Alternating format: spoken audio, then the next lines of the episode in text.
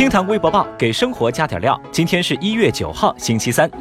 微博三百零七万人关注。导演陈凯歌曾经在一起名誉权侵权案当中，被法院认定在二零零九年再版的回忆录中构成了对当事人邱露光的侵权。而后呢，陈凯歌拒不道歉。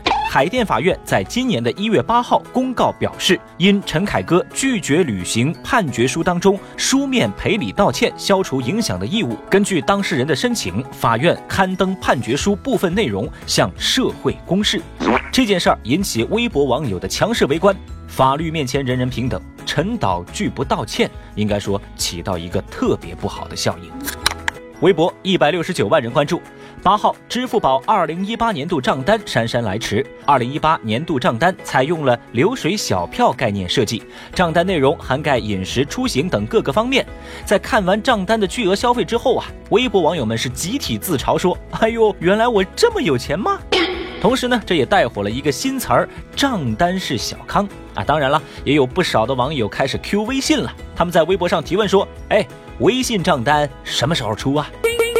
您还真别说，今天支付宝晒账单的那些朋友呢，我都一一标记了一下啊，我给他们呀都挨个打了个电话，我跟他们说啊，那个以前呢是我不对，咱重新认识一下，有事儿多帮忙哈。话说回来，你的支付宝账单又长什么样呢？赶紧到我们的评论区分享一波，等你来炫富哦。微博一百一十五万人关注。二零一八年十一月十四号，花总爆料的视频《杯子里的秘密》引发五星级酒店行业的大地震。大多数五星级酒店的服务员用脏抹布擦拭杯子等等。那此事呢，终于有了下文，处罚决定来了。上海宝格丽酒店等七家涉事五星级酒店被警告并处罚款两千元。哼，两千元！恕小雨直言啊，仅仅是这种程度的处罚，你还不如让他们自罚三杯。最后，我们再来看八号微博热搜榜的其他情况。八号有机构发视频曝光全家售卖过期食品。视频称，一个月内在全国十座城市的二十一家全家便利店在售卖过期食品，而且发现临期食品不下架、篡改小票日期等问题。全家的公关人员回应说，正在了解情况。有七十九万微博用户对此表示关心。八号，微博上传出消息说，经典台剧《家有仙妻》又要被翻拍了。在新版当中，四位主要角色的姓名、职业和老的版本呢都不相同。总之呢，一代人的记忆或许又要被颠覆了。关于翻拍呢，小雨已经无力吐槽了。不过这个消息呢，也是引起了微博一百零一万用户的关注。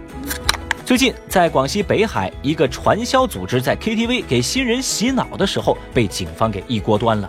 当时呢，传销人员聚在一起交谈，在他们的桌上没有酒水，只是点了少量的果盘，这就引起了民警的怀疑。最终顺藤摸瓜，警方查获了三十八名涉传人员，两名涉嫌组织领导传销活动罪被刑拘。